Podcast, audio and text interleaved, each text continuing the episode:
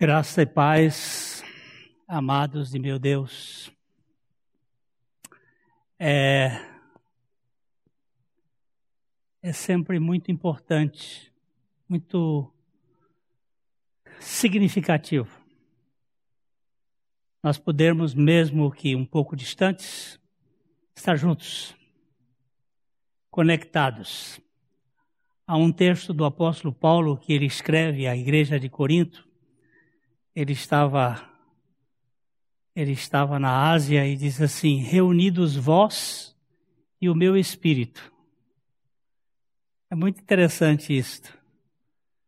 Naquele tempo não tinha internet, mas ele se diz: reunidos vós e o meu espírito.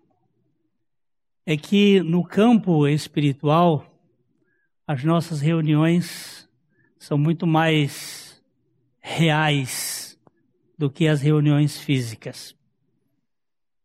É, hoje é, o nosso, nosso tema é a espera de um milagre. Em meio às crises, onde estão os nossos olhos?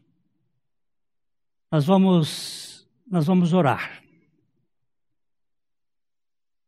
Pai, nós queremos ter os nossos olhos focados na pessoa suficiente do teu filho. É muito provável que nós nos distraiamos e que percamos de vista aquilo que é essencial mas por tua graça, capture o nosso olhar, conquiste o nosso coração, para que nós possamos focalizar todo o nosso o nosso olhar na pessoa de nosso Senhor Jesus Cristo. Vem falar conosco pela tua palavra e pelo teu Espírito. Em nome de Jesus é o que nós pedimos. Amém. É...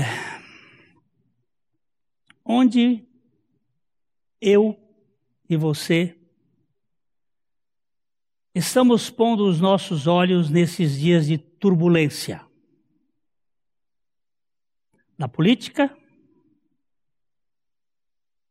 Na economia?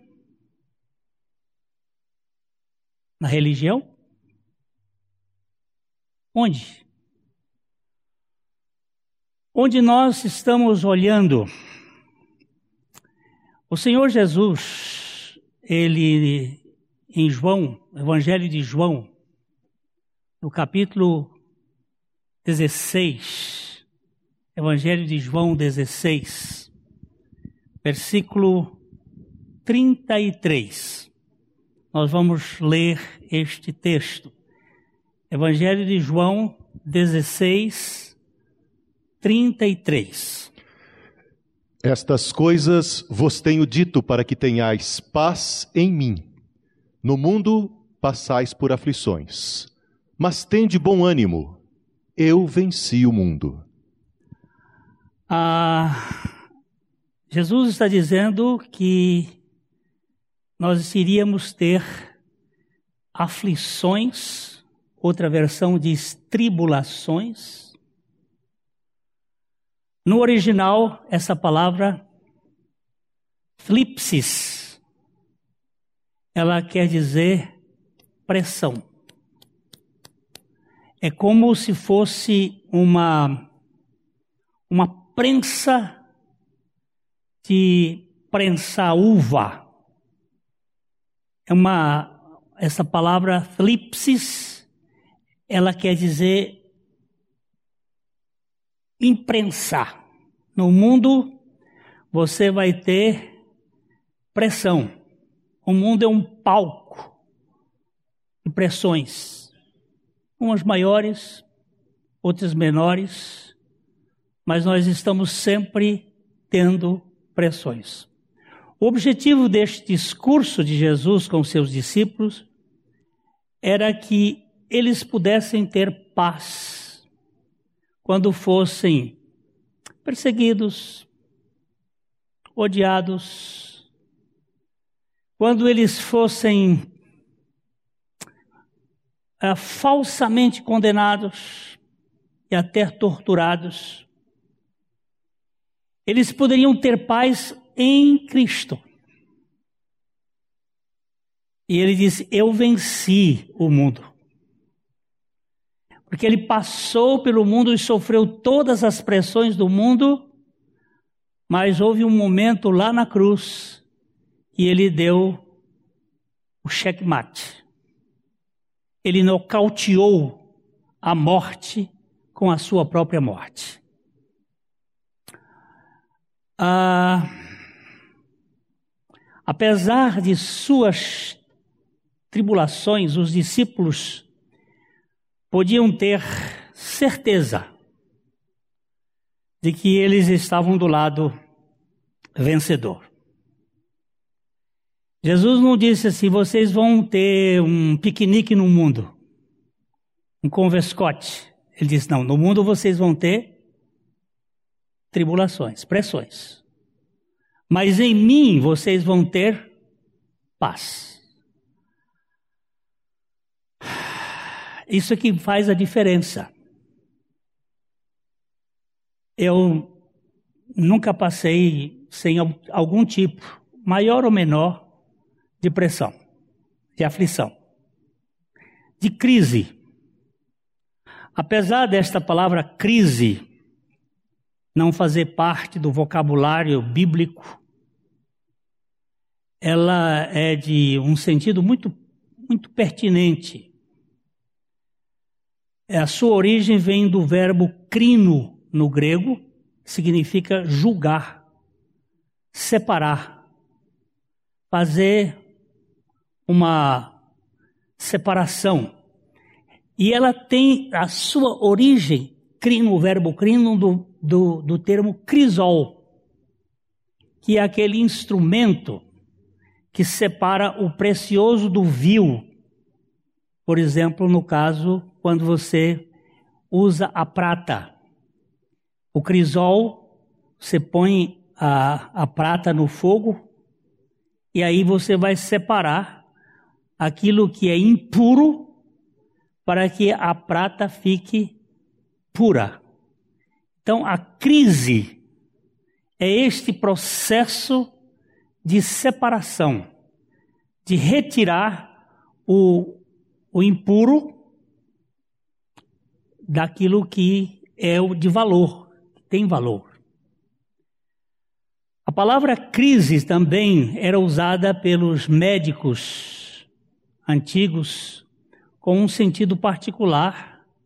Quando o doente, depois de medicado, entrava em crise, era sinal de que haveria um desfecho.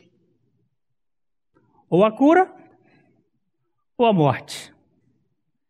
E isso, isso aí era chamado de crise, significando a separação, uma decisão a ser feita. O documento mais antigo da biblioteca de Hammurabi. Hammurabi era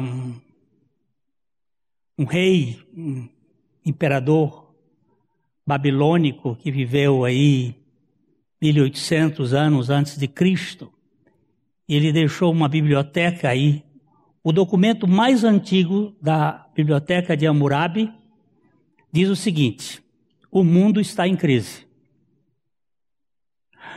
Os pais não entendem os filhos, nem os filhos entendem os pais. Os maridos não entendem as esposas, nem as esposas entendem o marido.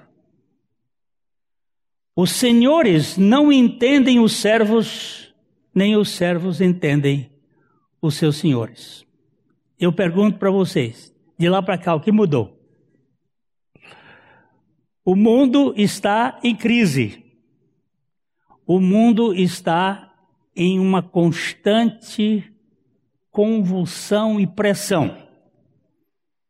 As coisas parecem que são sempre recorrentes. É uma crise velha que se repete frequentemente.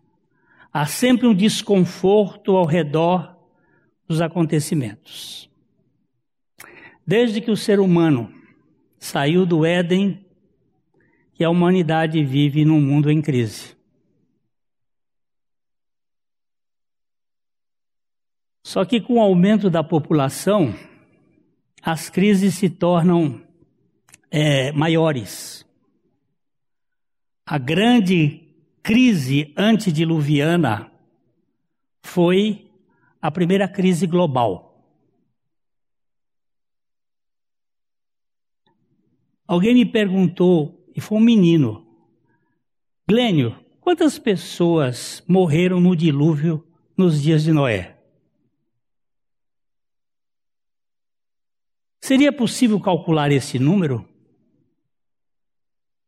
Quantas pessoas morreram? Eu disse, sim, é possível calcular. E aí eu fui procurar literatura, porque eu já tinha lido a possibilidade de disto, usando medidas conservadoras de crescimento da população e com base nas informações bíblicas os registros bíblicos e também com base na idade das pessoas antediluvianas, porque as pessoas antes do dilúvio, antes de haver este cataclisma que mudou o eixo da terra e que mudou ah, algumas formas do equilíbrio da terra, que fez com que idades quase milenares passassem a idades centenárias, houve um, uma mudança, era possível calcular e, usando esses métodos, o valor das pessoas que morreram no dilúvio, o número, é de mais de 7 bilhões de pessoas. Uau! A gente pensa só que fosse um número bem aquém, porque a humanidade, depois do dilúvio, para chegar a um bilhão, ela levou cerca de quatro, quase quatro mil anos. Foi em 1860 que nós chegamos a um bilhão pessoas. Em 1930, a 2 bilhões. E agora nós já passamos de novo dos 7 bilhões. É... 7 bilhões. Morreu muita gente, muita gente. E nós vemos que recomeçou com um punhado. Vamos dar só uma olhadinha em Gênesis capítulo 6, os versos 5 e 6, quando Deus resolveu um, é, fazer esta destruição da terra. Viu o Senhor que a maldade do homem se havia multiplicado na terra, e que era continuamente mal todo o desígnio do seu coração. Então se arrependeu o Senhor de ter feito o homem na terra, e isso lhe pesou no coração. Eu sei que você já vai perguntar, mas o Senhor se arrependeu? Ele se arrependeu? É, um dos sentidos dessa palavra é que o Senhor ficou muito pesaroso. É uma ideia de tristeza ele ficou muito pesaroso com o que estava acontecendo na terra, que o homem havia se multiplicado e chegado a este número extraordinário, estratosférico, mas a maldade do coração do homem havia chegado a um pico também muito grande. E aí o Senhor é, tomou a providência e escolheu uma família e que foram aqueles oito elementos que vieram para começar uma nova, um novo processo de, de, de povoamento da terra. É muito interessante a gente notar que na língua chinesa, agora falar em chinês a gente fica já meio né, arrepiado, mas na língua chinesa a palavra dilúvio é o símbolo de um barco com oito pauzinhos em cima. Olha só, um barco com oito pauzinhos que representam, oito sinais que representam pessoas. Dilúvio é este local que Deus utilizou-se para exterminar a maldade do homem. Oh, mas o mundo recomeça com gente da mesma espécie, com a mesma natureza adâmica. O mundo é, portanto, um campo, um campo de guerras, de doenças, de aflições constantes. E Jesus foi enfático. No mundo vocês terão pressões, vocês terão aflições. Mas ele diz: Mas tenham bom ânimo. Eu venci o mundo e vocês vão encontrar paz em mim. Quantas pessoas já nasceram e morreram desde a criação do mundo?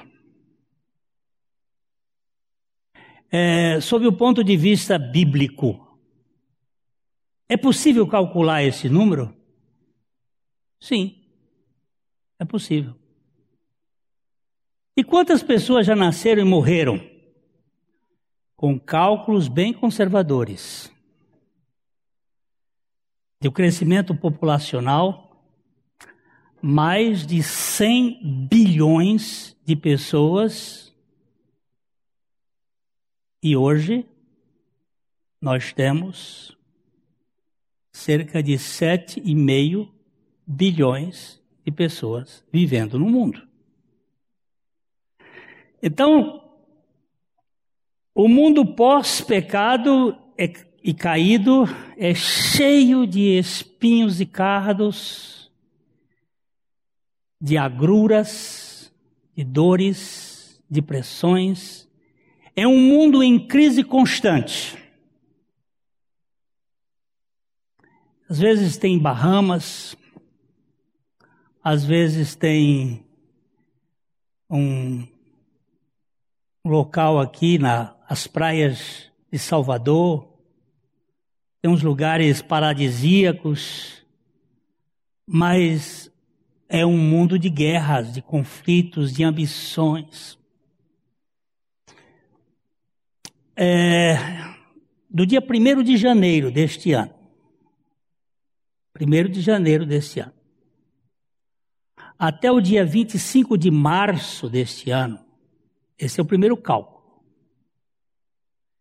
já tinham morrido no mundo de coronavírus, que é a coqueluche. 21.297, de 1 de janeiro a 25 de março. 21.297. De gripe comum, haviam morrido, eu vou botar os números redondos, 113 mil. 21 mil de coronavírus naquele mesmo período e gripe comum, 113 mil de malária, que um, um dos remédios aí que está sendo, tá sendo batido aí, a turma brigando, como é que chama o remédio? Cloroquina, que salvou meu pai em 1927 de malária. Velho remédio. De malária morreram 228 mil. De suicídio, 249 mil. Tem uns tantos. De acidentes de trânsito, 313 mil. De AIDS, HIV, 390 mil. De efeitos do alcoolismo, do álcool, 581 mil. De efeitos do fumo, 1 milhão 162 mil, no mesmo período, de 1 de janeiro a 25 de março. De câncer, 1 milhão e 909 mil. De fome, 2 milhões 382 mil. E agora, pasmem, de aborto, 9 milhões 913 mil abortos. Mas ninguém fala nisso. Aliás, o senhor Jorge Soros está mandando promover nas leis argentinas a implantação do aborto. Porque isso eles querem diminuir a população do mundo.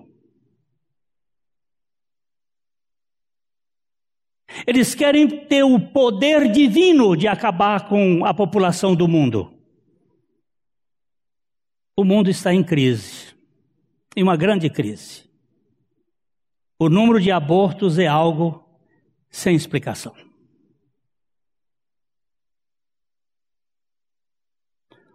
Até hoje já morreram de coronavírus, segundo vi há pouco, mais de um milhão de pessoas.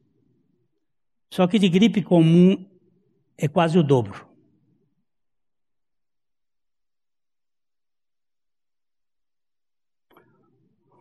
O mundo é um vale de lágrimas. O mundo é um canteiro de sofrimento e de aflições e tribulações. E não há outra saída. Não há outra alternativa senão um novo céu e uma nova terra. Não existe. Esse mundo está contaminado. Eu vou pegar um texto aqui agora depois nós vamos pegá-lo no seu contexto. 2 Pedro, capítulo 3, versículo 13. Esse texto de 2 Pedro 3, 13. Nós, porém, segundo a sua promessa, esperamos novos céus e nova terra, nos quais habita justiça. Olha, guarde bem aqui esse texto, depois a gente vai voltar. Nós, porém, segundo a sua promessa, esperamos novos céus e nova terra, nos quais habita justiça. A igreja não tem uma expectativa de tempos favoráveis neste mundo. Nunca teve. Jesus disse no mundo o quê? Tereis aflições, pressões, tribulações. Ele fala de pressões. A família sofre pressões. Domingo que vem, se o Senhor assim permitir e ele não tiver voltado, porque a minha expectativa é que ele volte já, já. Nós vamos tratar um pouquinho sobre a questão da família no seu aspecto de construção da família. Uh, ah, C.S. Lewis, aquele escritor inglês maravilhoso, que foi um ateu, foi um agnóstico e foi convertido num pub, tomando sua cerveja e fumando seu, o seu charuto. Ele lá conheceu o Evangelho olhando a lógica matemática. C.S. Lewis diz o seguinte: o verdadeiro problema não está na razão porque algumas pessoas piedosas, humildes e crentes sofrem, mas porque alguns não sofrem. O cristão não foi feito para viver sem sofrimento. O sofrimento é esperado. na vida do cristão. Há, porém, uma história, há, porém, na história da igreja, momentos de menor e de maior pressão. Há alguns momentos que são menores e há outros momentos que são maiores. O século XX, por exemplo, foi um momento de não termos muitas pressões em alguns países, mas em outros, muita pressão. Oriente Médio, o Oriente, na África, os cristãos têm sofrido, na própria Ásia, muitas pressões. Muitas pressões. Agora, vai haver uma universalização do sofrimento cristão no mundo. Isso aí está sendo, de certo modo, bordado para isto. O, o Lewis também diz o seguinte: o C.S. Lewis diz o seguinte: Deus sussurra a nós na saúde e na prosperidade. Mas, sendo nós maus ouvintes, deixamos de ouvir a voz de Deus. Então ele gira o botão do amplificador por meio do sofrimento. Aí então ouvimos o rebombar da sua voz.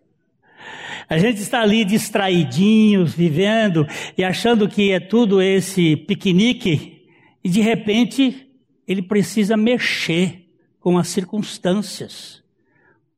Porque este sofrimento ele vai nos manter alertas. Vamos dar uma olhadinha aqui no que diz o apóstolo João em Apocalipse, capítulo 1, verso 9. O apóstolo João, quando escreveu o livro de Apocalipse, ele deu o seu testemunho de um modo muito claro. Eu, João, irmão vosso e companheiro na tribulação, no reino e na perseverança em Jesus, achei-me na ilha chamada Pátimos, por causa da palavra de Deus e do testemunho de Jesus.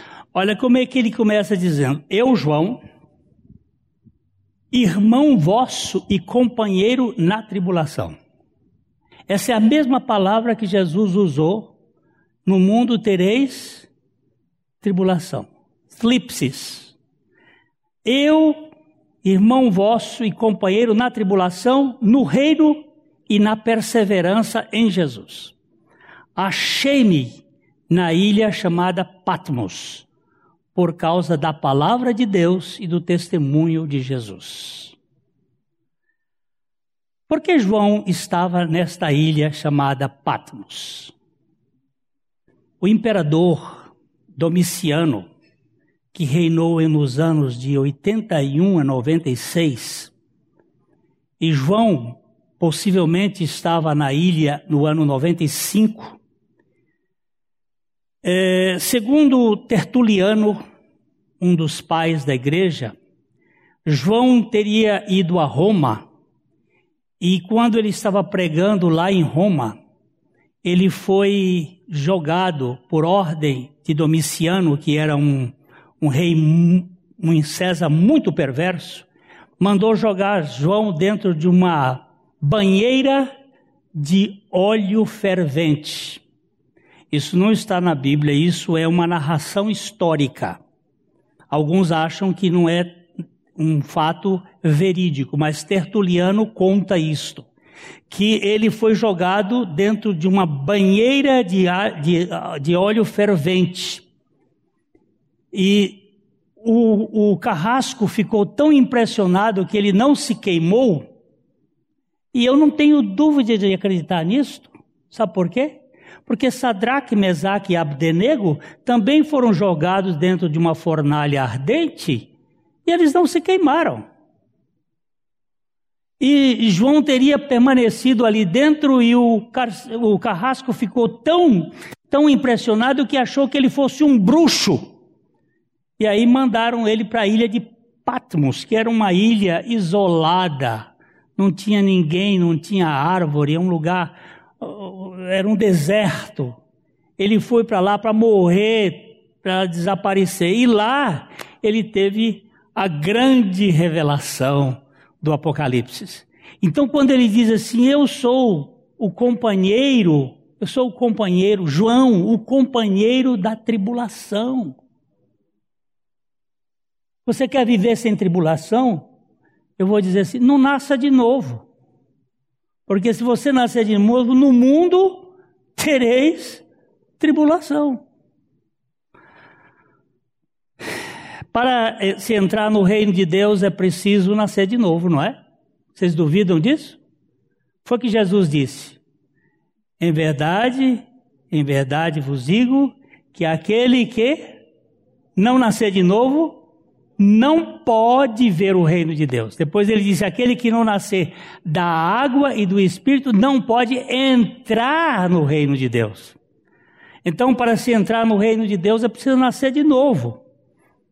Mas esse novo nascimento vem sempre acompanhado de tribulações. Vamos ver Atos, Atos capítulo 14, os versos 21 e 22. Atos 14. E tendo anunciado o evangelho naquela cidade e feito muitos discípulos, voltaram para Listra, e Icônio e Antioquia, fortalecendo a alma dos discípulos, exortando-os a permanecer firmes na fé e mostrando que, através de muitas tribulações, nos importa entrar no reino de Deus. Oh, oh, oh, oh, que beleza! Olha aí, eles pregaram o evangelho anunciaram naquela cidade o evangelho e depois eles estavam em Derbe e depois eles foram para Lista, Icônia, Icônio e Antioquia, fortalecendo as almas dos discípulos e exortando-os a permanecer firmes na fé e mostrando que através de muitas tribulações nos importa entrar no reino de Deus. Então, não desconsidere as tribulações. Elas fazem parte da vida cristã. Elas não são acidentes de percurso.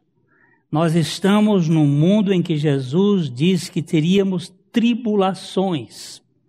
Todos os que quiserem viver piedosamente, por exemplo, diz Paulo, eles serão perseguidos. Não haverá jeito de não, não passar por isso. A igreja não vive numa colônia de férias neste mundo, porém num campo de batalha, num lugar de lutas. Era assim que o apóstolo Paulo se via, por exemplo, 1 Tessalonicenses, 1 Tessalonicenses capítulo 3, os versículos de. Vamos, vamos pegar um pouquinho do contexto de 1 a 4. Pelo que, não podendo suportar mais o cuidado por vós, pareceu-nos bem ficar sozinhos em Atenas.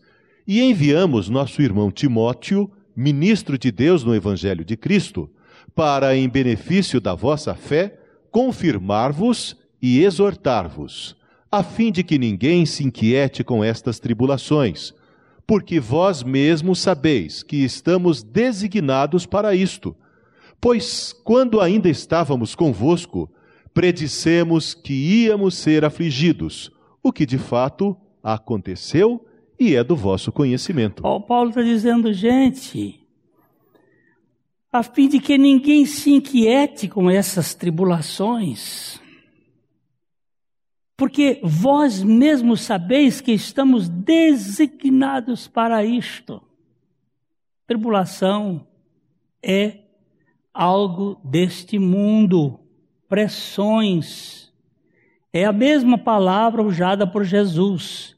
E quando ele vai dizer aqui, é, no verso 4, predissemos que íamos ser afligidos, aí ele usa o verbo, o verbo que é o mesmo verbo para amassar a uva. Pressão. Pressão. A vida cristã, ela cresce nesse ambiente de pressão. Mas nada, nada nesse mundo pode nos separar do amor de Deus que está em Cristo Jesus. Em Romanos capítulo 8, versículo 35, 8, 35, Veja bem como Paulo vai dizer aí. Quem nos separará do amor de Cristo? Será tribulação, ou angústia, ou perseguição, ou fome, ou nudez, ou perigo, ou espada. O que, que vai nos separar do amor de Deus, que está em Cristo Jesus? E ele pergunta: será tribulação? Pelo contrário. A tribulação é exatamente o crisol, é o crino, é aquele lugar que vai separar o vil do valioso. Eu dou dando graças a Deus pela tribulação desse tempo, porque Ele está trabalhando na minha alma para deixar de lado aquilo que é secundário. Eu vou usar um termo aqui, adiáforo, que não tem o valor de real. É coisa que você pode ficar sem. Você não precisa disto. Ele está dizendo que nada pode nos separar do amor de Deus que está em Cristo Jesus. O mundo em que nós vivemos é um mundo caído, totalmente caótico e não vai melhorar. Não é questão de pessimismo, meu irmão, mas de realismo. E realismo bíblico. Jesus mostrou que no final dos tempos, no princípio das dores e na grande tribulação, as coisas só iriam piorar. Só vou pegar um texto. Mateus 24, 21. Só para a gente entender isto. Ele, falando da grande tribulação, ele disse isto. Isso ele já vinha contando do problema dos princípios das dores, como é o princípio de sofrimento, de dores mesmo. E agora ele diz assim: por quê? Porque nesse tempo haverá grande tribulação, como desde o princípio do mundo até agora não tem havido e nem haverá jamais. Ó, agora, se você já viu alguma tribulação, ou se já leu de alguma tribulação, essa daqui, segundo Jesus, nunca houve nem haverá. Então, não é possível achar que nós vamos viver num mundo sem problemas. Agora, qual é o milagre que nós esperamos para esses tempos de crises? O que foi que manteve a igreja sempre viva e ativa? O que, que manteve a igreja sempre esperando e, e, e, e labutando neste mundo de crise? Foi a volta do Senhor Jesus Cristo. Este é o assunto mais significativo. A primeira vinda de Cristo foi profetizada, tem mais de 300 profecias do Velho Testamento que falam da primeira vinda de Cristo, mas existe cerca de o dobro de profecias que falam da segunda vinda de Cristo. E o que manteve a igreja e as famílias sempre foi isto: o Senhor vai voltar. Esse mundo aqui não é a nossa casa. Nós não estamos nesta pátria, não é esta aqui. Nós somos de uma outra terra. Havia um cântico que a gente cantava lá quando adolescente: Sou forasteiro aqui. Do reino lá do céu, embaixador eu sou. Eu sou um forasteiro aqui. Não há uma ideia de permanência. Há um velho hino dos negros americanos que eu gosto muito, chamado Deep River. Ele, Deep River, my, my home is over Jordan. Rio profundo, minha casa fica além do Jordão. o hebreu é aquele que atravessa o Jordão. O Jordão é a terra prometida para o judeu, mas aqui o sentido é além daquele rio, há um lar, há uma casa, há uma realidade. Rio profundo, Senhor, quero atravessar para o acampamento. Eu quero ir para casa. Isto aqui é provisório. Isso aqui não é permanente.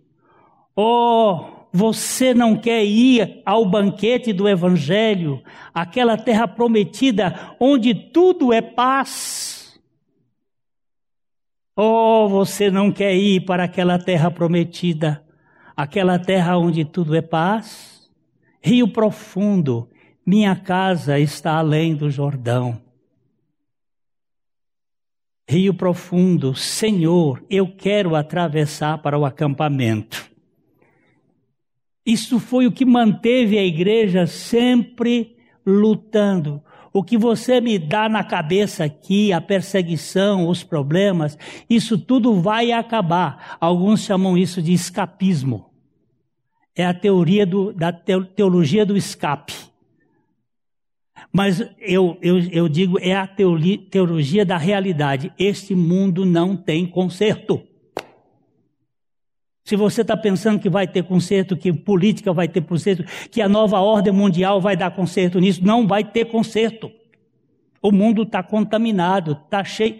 Esse vírus foi apenas um detalhe. O único milagre esperado foi e será um novo céu e uma nova terra. Eu vou dar três textos aqui rapidinho. Dois do profeta Isaías, Isaías 65, 17, e depois um no Apocalipse. Isaías 65, 17.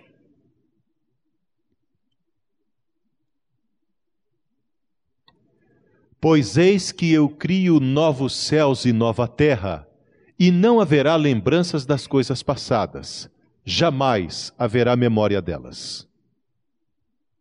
Ah, pois eu crio novos céus e nova terra. Não haverá lembrança das coisas passadas, jamais haverá memória delas. Onde você está construindo o seu patrimônio? Naquilo que vai pegar fogo? É nisso que nós estamos investindo? Isso aqui é passageiro. Eu vou dar um outro texto aqui, Isaías 66, 22. Eu estou falando para gente que crê na Bíblia. Quem não crê na Bíblia, isso não faz sentido nenhum. Mas para quem crê na Bíblia, isso faz todo sentido. Porque, como os novos céus e a nova terra que hei de fazer, estarão diante de mim, diz o Senhor. Assim há de estar a vossa posteridade e o vosso nome. Oh, oh, coisa linda, não? Eu tenho para vocês novos céus e nova terra, que eu vou fazer. E eu ainda tenho aí em Apocalipse capítulo 21, versículo 1.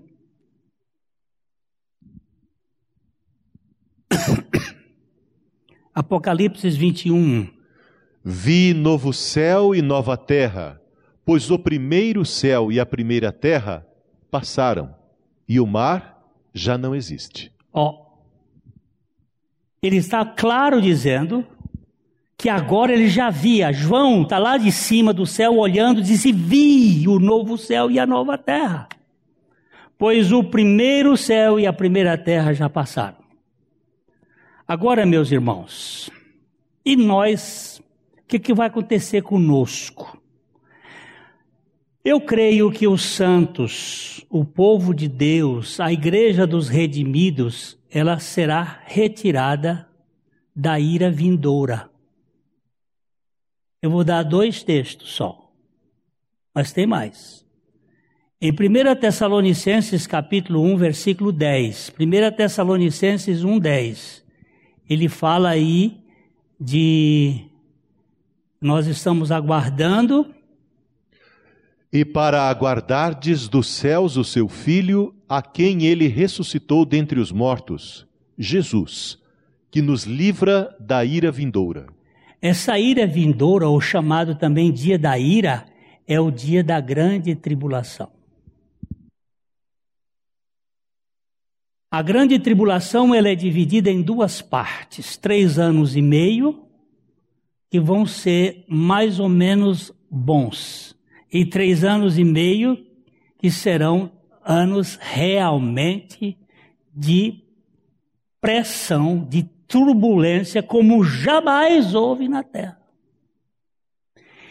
Então, uma parte da, dos crentes creem que será tirado no início, eu também creio assim, mas eu estou revendo minha posição. Outros creem que nós vamos ser arrebatados no meio, antes da grande tribulação propriamente dita, e outros acham que vai ser no fim. Mas ele está dizendo aqui que nós aguardamos dos céus o seu Filho, a quem ele ressuscitou dentre os mortos, Jesus, que nos livra da ira vindoura. Vamos ver um outro texto que ainda está aqui em 1 Tessalonicenses, capítulo 5, versos 8 a 10, 8 e 10, ou 8 a 10. Nós, porém, que somos do dia, sejamos sóbrios, revestindo-nos da couraça da fé e do amor, e tomando como capacete a esperança da salvação. Porque Deus não nos destinou para a ira, mas para alcançar a salvação mediante nosso Senhor Jesus Cristo, que morreu por nós, para que, quer vigiemos, quer durmamos, vivamos em união com Ele. Olha só. Ele fez uma obra conosco, em união com Ele. Ele nos fez morrer juntamente com Ele, ressuscitar juntamente com Ele, para sairmos desse tempo da ira. A família de Noé foi salva do mundo naquele tempo, mas eles não foram salvos da sua natureza adâmica. Agora, a obra de Cristo provê uma salvação em três tempos. Eu fui salvo da condenação, estou sendo salvo do poder e eu serei salvo da presença do pecado para poder morar no novo céu e na nova terra. O milagre para este mundo caído e perverso será um novo céu e a nova terra, onde habitará um povo santo que foi crucificado e ressuscitado juntamente com Cristo. Esse povo santo, que experimentou a sua morte e ressurreição juntamente com Cristo, é o povo que vai habitar o novo céu e a nova terra. Ele foi salvo da condenação do pecado esse povo está sendo salvo do poder do pecado, e esse povo será salvo da presença do pecado para habitar no novo céu e na nova terra. Este é o milagre que nós esperamos. No tempo do dilúvio, Deus tirou quase toda a humanidade da terra, mas deixou um grupo de gente contaminado que acabou pervertendo a terra com o seu velho modelo adâmico. Esse mundo não tem recuperação. Ele está contaminado, ele está poluído, ele está infectado e inteiramente corrompido. Porém, ele pode ser, de fato, transformado. Eu quero uh, terminar aqui lendo esse texto de 2 Pedro, capítulo 3, os versículos de 1 a 13. Agora nós vamos pegar todo o texto para a gente dar uma olhadinha rápida aqui. Amados, esta é agora a segunda epístola que vos escrevo. Em ambos procuro, em ambas procuro despertar com lembranças a vossa mente esclarecida. Olha só aqui um pouquinho, Marcos, ele diz que ele escreveu duas cartas e ele procura despertar as lembranças da vossa mente esclarecida. Ele está falando para crentes. Ele está falando para o povo de Deus, para os crentes esclarecidos. Continua. Para que vos recordeis das palavras que anteriormente foram ditas pelos santos profetas, bem como do mandamento do Senhor e Salvador, ensinado pelos vossos apóstolos. Preste bem atenção. Os profetas, o Senhor, nosso Senhor Jesus Cristo e os seus apóstolos falaram sobre esse assunto. Tendo em conta, antes de tudo, que nos últimos dias virão escarnecedores com seus escárnios, andando segundo as próprias paixões, e dizendo: Onde está a promessa da sua vinda? Porque desde que os pais dormiram, todas as coisas permanecem como desde o princípio da criação. Os debochados, os incrédulos, os agnósticos, os ateus, todas essas pessoas estão fazendo zombaria, mas desde que o tempo, desde que morreram os nossos pais, as coisas permanecem como desde o princípio. Não mudou nada. Agora Pedro vai dizer aqui: porque deliberadamente esquecem que de longo tempo Houve céus, bem como terra, a qual surgiu da água e através da água pela palavra de Deus, pela qual veio a perecer o mundo daquele tempo, afogado em água. Ó, aqui ele mostrou a grande hecatombe do dilúvio. Aquele mundo foi preservado para a sua destruição e aconteceu que ele ficou afogado em água. Mas esse mundo da agora não vai ser afogado em água, não, porque tem contaminação que precisa de fogo. Precisa agora de um outro tempero. Agora, os incrédulos vão debochar como debocharam no tempo de Noé. Eles não acreditaram na pregação de Noé. E hoje tem muita gente que também não acredita, mas esse não é o problema nosso. Versículo 7. Ora, os céus que agora existem e a terra, pela mesma palavra, têm sido entesourados para fogo, estando reservados para o dia do juízo e destruição dos homens ímpios. Oh, é para destruição dos homens ímpios. Presta atenção. Não é para salvação de homens ímpios, não. É para destruição dos homens ímpios. Versículo 8. Há, todavia, uma coisa, amados, que não deveis esquecer: que para o Senhor um dia é como mil anos, e mil anos como um dia. Nós estamos nos últimos dias. Os últimos dias começaram lá com Jesus. E de Jesus para cá, nós ainda não temos dois mil anos propriamente dito, ou que seja dois mil anos. Dois mil anos. Mas, é, isso são dois dias. Os últimos dias. Continua. Não retarda o Senhor a sua promessa, como alguns a julgam demorada. Pelo contrário, ele é longânimo para convosco, não querendo que nenhum pereça, senão que todos cheguem ao arrependimento. Ele está falando para a igreja que havia sido cooptada, havia sido uh, é, mudado o pensamento por estes insubordinados, por esses incrédulos que estavam implantando as ideias de que o mundo ia ser assim mesmo. Ele disse assim: Olha, Deus é longânimo para convosco. Convosco, ele está falando com a igreja. Vocês não podem se perder, vocês têm que se arrepender, porque o dia do Senhor está próximo. Pedro estava falando lá e dizendo dentro do tempo. E virá Virá, entretanto, como ladrão o dia do Senhor, no qual os céus passarão como estrepitoso estrondo, e os elementos se desfarão abrasados. Também a terra e as obras que nela existem serão atingidas. Pronto. Olha aqui, meus irmãos, o dia virá como ladrão. A palavra ladrão aqui é a palavra kleptes.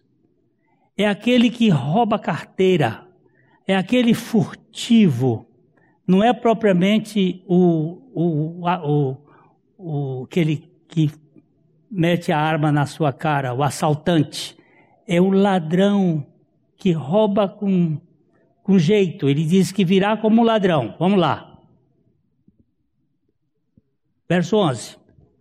Visto que todas essas coisas hão de ser assim desfeitas, Deveis ser tais como os que vivem em santo procedimento e piedade, esperando e apressando a vinda do dia de Deus, por causa do qual os céus, incendiados, serão desfeitos e os elementos abrasados se derreterão. Nós, porém, segundo a sua promessa, Esperamos novos céus e nova terra nos quais habita a justiça. Aleluia! Isso tudo aqui vai acabar. Isso vai passar. Eu era jovem, estava no Rio de Janeiro, frequentava a Igreja Batista Itacuruçá, na Tijuca. E a maestrina Elza Lakshevitz trouxe um conjunto, um coral e duas cantoras extraordinárias, Ana Gláucia Simons e Dona Eunice Lima, duas cantoras de ópera. E as duas cantaram duas lindas músicas lá naquele dia de apresentação. A primeira, com uma voz de soprano lírico, cantou uma área do Messias de Handel, Eu sei que meu Redentor vive. E quando terminou de cantar, ah, toda a plateia, não era comum naquele tempo, ela aplaudiu, porque era uma voz maravilhosa. A dona Eunice Lima estava com câncer, já um pouco cansada, foi cantora de ópera belíssimo, assisti algumas apresentações dela, e ela cantou um hino que eu, naquele dia, junto com aquela multidão, não batemos palma, mas não houve um olho que tivesse enxuto. Porque ela já sabia o que ia acontecer com a sua vida e ela cantou este hino: Alma Terra, além do rio, que chamamos doce, eterna, e somente alcançaremos pela fé. Um a um de entrar havemos nesse lar de bem supremo, quando o Salvador chamar a mim e a ti campainhas estão a, a tocar, santos e anjos a cantar. É a glória, aleluia em resplendor, nesta terra além do rio, que chamamos doce, eterna, quando o Salvador chamar a mim e a ti. Quando os dias se findarem e na morte adormecermos, quando o rei disser ao espírito, livre-se, nunca mais angustiados, para sempre com os amados, quando o Salvador chamar a mim e a ti. Mais tarde, eu escrevi um, um pé quebrado para a terceira estrofe. Quando Cristo lá das nuvens sua trombeta então soar. Os remidos lá da tumba vão sair. Sairão para a eterna boda do Cordeiro e a sua noiva, quando o Salvador chamar a igreja a si. Esse é o milagre que esperamos. O mundo é este caos. O mundo está condenado. A nossa pátria não é aqui. Mas o Senhor Jesus disse: Quando virdes estas coisas acontecerem, levantai as vossas cabeças, porque a vossa redenção está próxima. Esse é o milagre. Cristo Jesus vem buscar a sua igreja. E Deus conceda a você e a mim a convicção desta experiência. Amém. A Livraria PIB Londrina procura selecionar cuidadosamente seus títulos e autores a fim de oferecer um conteúdo alinhado com o Evangelho de Jesus Cristo. Bíblias, livros de teologia, devocionais, literatura infantil, biografias, comentários bíblicos e muito mais. Dispomos também de um acervo de CDs e DVDs das mais de 5 mil mensagens ministradas na primeira Igreja Batista em Londrina. Visite a Livraria PIB Londrina e conheça ainda mais. Livraria PIB Londrina, de segunda a sexta, das 13h30 às 18 horas Endereço na Avenida Paraná, 76A, próximo ao Calçadão, bem no centro de Londrina. Ligue para 3372 8921 ou acesse o site www.livrariapiblondrina.com.br